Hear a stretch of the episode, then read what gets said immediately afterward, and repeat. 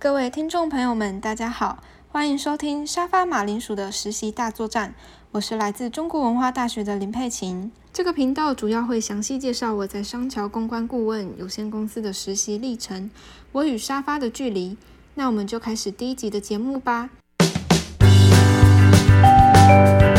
今天的主题是我在实习第一周，每天室友看见我讲的第一句话。那你们来回想一下是什么吧。你真的有睡觉吗？好累哦。你有洗澡吗？有啦，我有洗澡。那你肝还好吗？没错，就是肝。你还好吗？因为室友们现在都有在实习，那你们最期待实习的哪一个事项呢？我的实习还没要等那个防疫结束才可以去啊。他说有公餐，所以我最期待可能有公餐的部分。那你的嘞？那我的话，因为我在七月五号开始实习嘛，那第一天的时候其实就还蛮战战兢兢的，然后那时候我就踮着脚尖，怕吵到睡在隔壁的睡美人。那开早会的时候，听到教官讲解这两个月的计划，我觉得非常的期待，尤其是 podcast 剪辑的部分，因为我从以前就很喜欢听电台或是 podcast，然后曾经也以电台 DJ 为梦想。我觉得你声音蛮适合的，谢谢。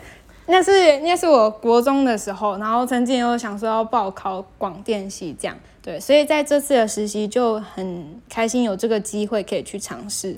那想要问一下，就是你们现在大致的工作内容都是什么？因为像我的话，其实我在经历了第一天的工作之后，就对于实习生的例行公事有大概的了解。那因为我们是公关公司，所以主要就是以平台发文、经营社群，然后每周产出开箱的影片跟采访心得 pockets 为主。那在这期间也会有固定的报告日，所以就可以顺便训练口才跟随机应变的能力。想请问一下，宋宋呢？我还没去嘛，但是这是一个剧团，然后是有关艺术协会啊。他工作室说内容好像蛮广，有什么道具制作，又有剪接，又有设计。然后他说喜欢表演的一个可以去学戏剧，我还蛮期待的。说到报告，我就想到礼拜三的时候，不知道你们跟我的想法是不是一样？想问一下，在实习期间你们觉得我最麻烦的时刻？那丽先说一下，就是我们在餐桌上吃饭的时候，怎么叫他，他就是不回应。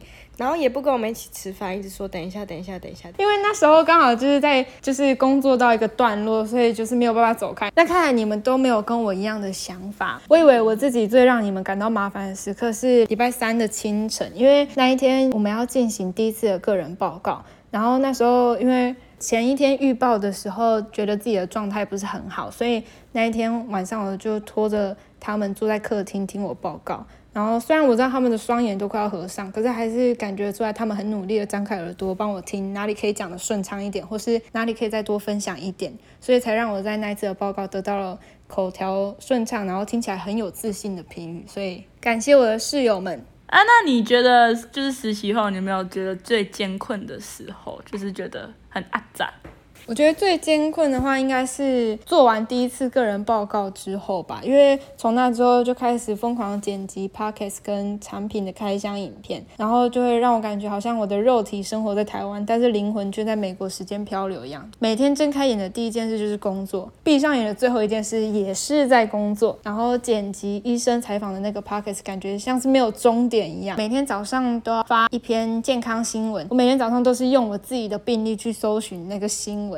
的关键字这样，但是我觉得看到日报上面满满的条例，就会让我觉得自己的生活很充实，然后每天都有固定的生产力，就不像前几个月回老家的时候，不再像前几个月回老家时的沙发马铃薯。我们今天的访谈就到此结束。如果之后还有想知道更多关于沙发马铃薯的实习日常的话，就锁定每周五的上海实习生源地吧。拜拜。